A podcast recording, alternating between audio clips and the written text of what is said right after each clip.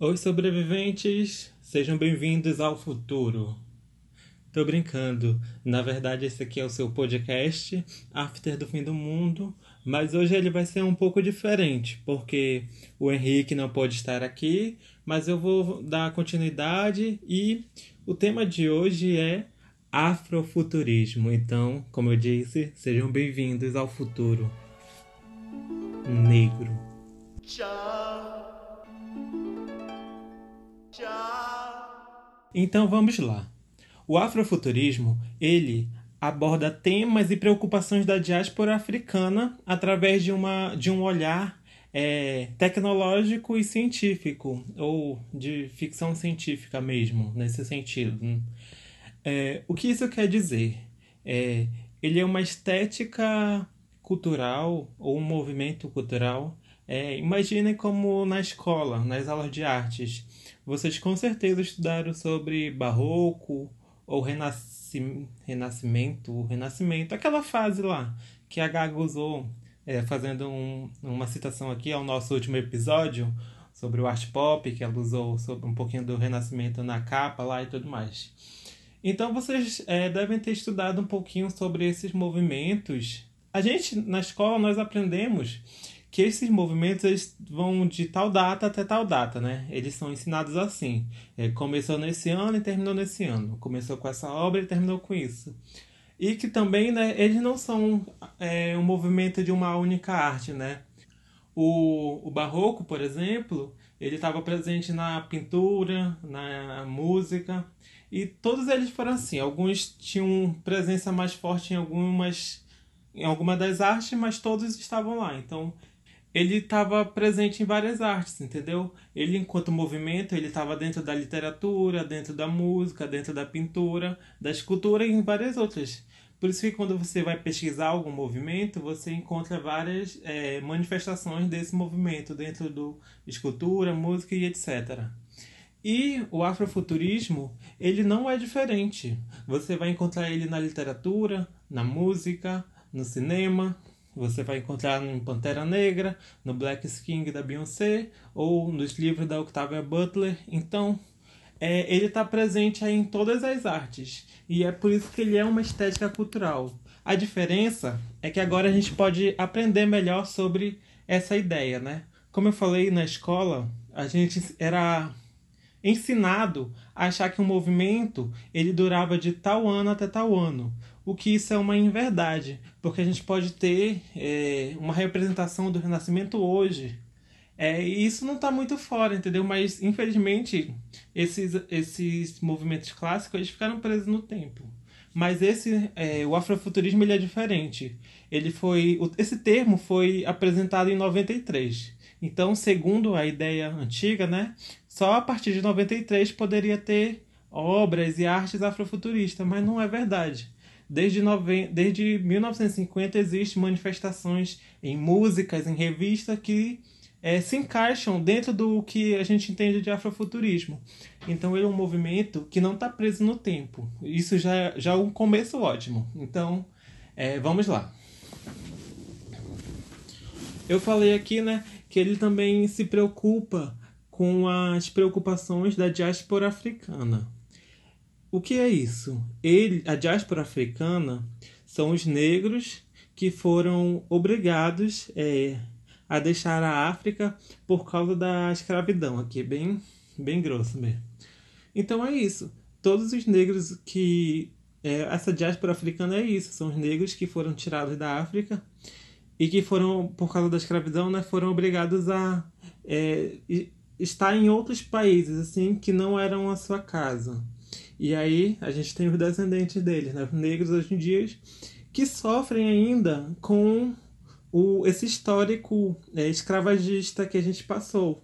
Então, quando a gente fala de reparação histórica com as cotas aqui no Brasil, é toda essa preocupação por, por causa de uma não assistência que os negros tiveram, não tiveram no passado. É, eles foram tirados de suas casas e obrigados a trabalhar e depois do seu trabalho, depois que eles ganharam sua liberdade, né? Que eu fazendo aspas com os dedos. É, quando eles ganharam sua liberdade, eles não ganharam nada junto dela. Então, eles foram colocados na rua E até hoje, né, ainda, ainda se fala dessa dívida histórica. Então, é, esse movimento cultural, ele busca é, tentar solucionar isso. Mas ele não tenta solucionar isso agora. Ele está olhando para o futuro. E é disso que ele se trata. Ao voltar seus olhos para o futuro, é, ele fica muito focado assim na ficção científica. Então, por isso que dentro da ficção científica ele é muito famoso. É, como eu citei, né, aí temos os casos de muitos filmes de ficção científica, mas um grande que é recente é Pantera Negra. Ele representa bastante isso.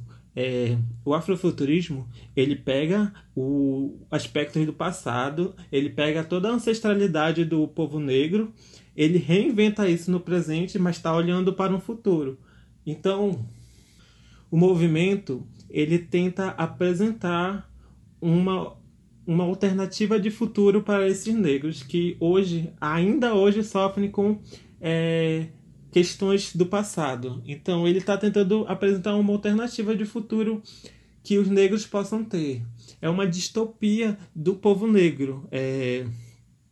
Eu estava lendo aqui um dos meus textos principais aqui para eu ler para eu conversar com vocês sobre isso, é de um afrofuturista brasileiro. Ele tem um canal no YouTube, vocês podem acompanhar lá.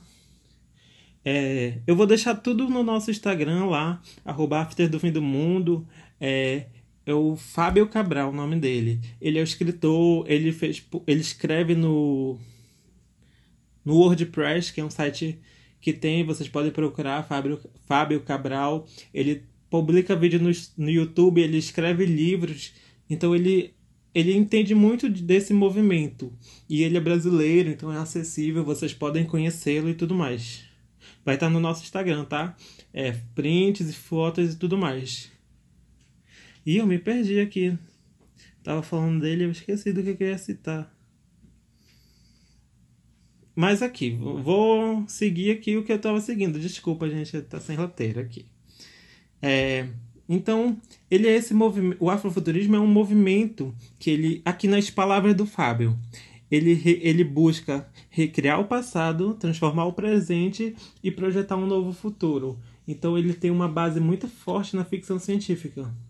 Tanto é que o, o Fábio Cabral que ele escreve livros de ficção científica por causa de todo esse peso. É, a importância do afrofuturismo é que quando a gente fala de filme, né, a gente se lembra logo do cinema norte-americano. Então, tipo, quando o filme, aquele filme saiu, é, o, o Orfanato da Senhorita Peregrine, alguma coisa assim, que tinha aquelas crianças extraordinárias, eu nem sei como é.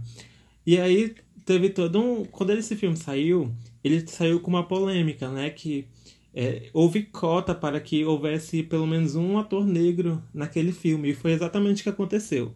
Existia uma cota ali e a cota foi cumprida, tipo, abriram o negócio de elenco e acharam um negro. Quando acharam um negro, viram que a cota estava cumprida, então eles não procuraram mais. E é isso que acontece em todos os filmes, histórias e tudo mais.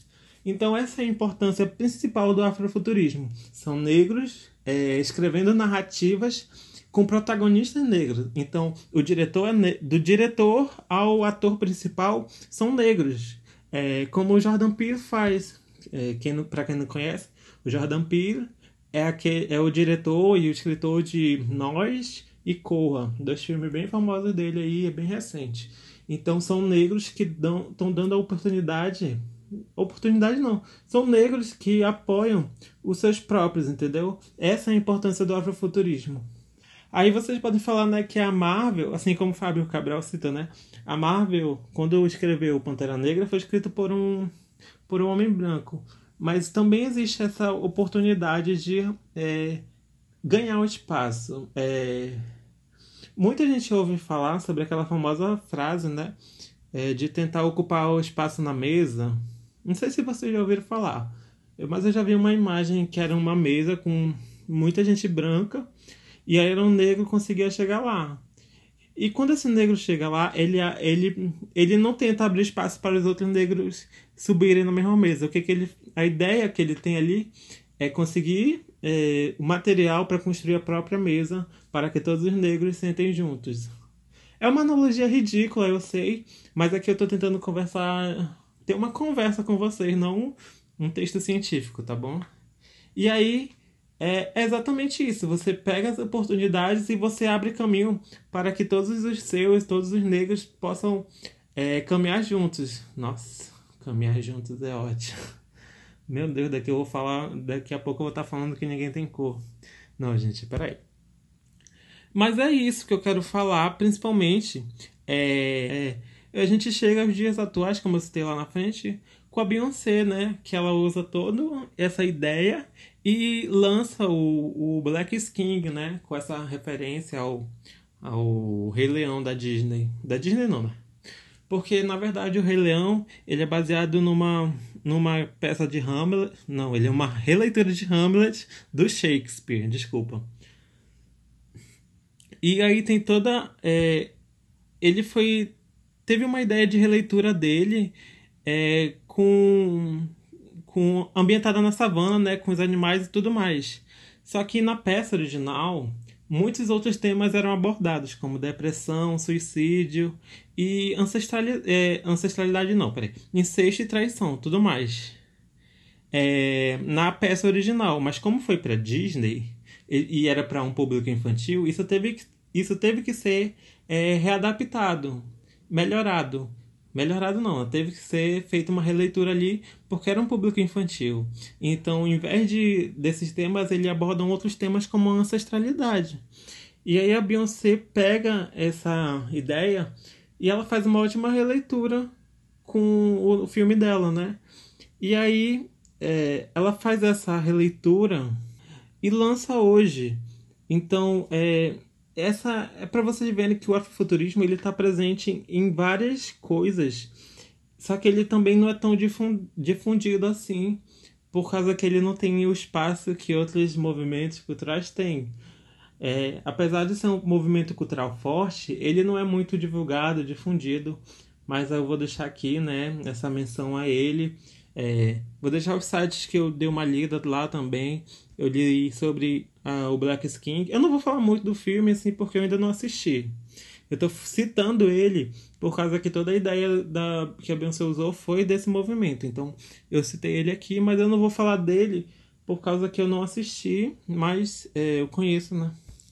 Foi a Beyoncé que lançou, então tenho que, eu conheço porque, né? Se Deus lançou, a gente tem que assistir. É, eu vou deixar no nosso Instagram, tá? Arroba After do Fim do Mundo é, as fotos, os prints dos textos básicos, como é, é o nosso o escritor aqui, o Fábio, Fábio Cabral. Leiam sobre ele, galera, ele é incrível. É, se vocês tiverem, se vocês for, são preguiçosos e não gostam de ler, vejam o vídeo no YouTube. Ele fez uma série lá, eu acho de três episódios, explicando o que, que era, citando exemplos e tudo mais. Então leiam lá. É, o da Beyoncé ali no, no Gélides, é um portal negro, para quem não conhece, é o portal Gélides. Ih, eu não sei se tá esse nome. Gélides, Gélides, Gélides, Gélides. Eu acho que é Gélides. Tem acento no último E. É tudo com E. Gélides. E tem acento no último E. Ai, gente, agora que eu parei pra pensar que eu nunca soube citar esse site. Nossa, eu não sei ler esse nome. Mas ele é incrível, é um site ótimo. E esses dois aqui foram base porque eu não estava buscando, como eu disse, um texto científico, né? Eu não estou aqui apresentando uma tese de doutorado e tudo mais. É só uma conversa mesmo.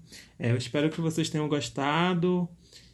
Não, não, não. E vamos pro Tá na Pista, como eu já ia esquecendo, né? Vamos mostrar cultura pra esse povo? E no Tá na Pista de hoje, eu vou indicar um artista aqui do norte, né? É, ele faz pinturas digitais, ele tem uma página no Instagram, no Twitter e tudo mais. É, eu vou indicar aqui o, Instagram dele, né, o arroba, é arroba o underline afrontoso, com U no final, tá?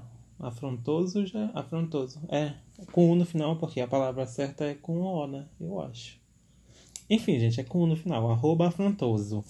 Ele é um artista, assim, ele é um jovem artista que eu sou incrivelmente apaixonado, que ele, ele faz uns desenhos incríveis. É, inclusive, né, como eu citei aqui no podcast, no episódio, é, o, do Black King, né? E ele fez uma, uma adaptação, né, com os traços dele da foto da Beyoncé sobre com aquela foto famosa sobre o Black King, né, do filme e tudo mais. E aí ele fez uma pintura disso, e, meu Deus, está incrível. Ele é excelente, gente. Sigam lá o Instagram dele, afrontoso. E antes de ir pro Mete a Boca de hoje, né, eu vou falar, como eu falei no início, o Marcelo não pôde estar nesse episódio, mas foi ele quem gravou o Mete a Boca de hoje. Então, vamos pro Mete a Boca. Mete a boca. Mete a boca. Mete a boca. Mete a boca. Mete a boca. Mete a boca. Mete a boca. E deu choque. Como assim? Oi, gente. Eu vim aqui mesmo só para fazer o Mete a Boca, que vai ser uma mensagem motivadora da página Bilhetinho do Dia. Diz o seguinte: cartão de crédito quebra um galho, mas depois ele pega o galho e bate em você. Até a próxima, gente. Tchau. E esse foi o episódio de hoje, gente. Eu quero agradecer a vocês, é, dizer para seguir a gente lá mais uma vez. Eu sei que eu já citei o arroba do Instagram aqui várias vezes, mas vou falar mais uma vez. Arroba After do Fim do Mundo. Lá vocês podem mandar críticas, sugestões e tudo mais. É, eu sou a, arroba Marcelo, podem me seguir lá. E é isso, galera. A Lili cantou. Tchau.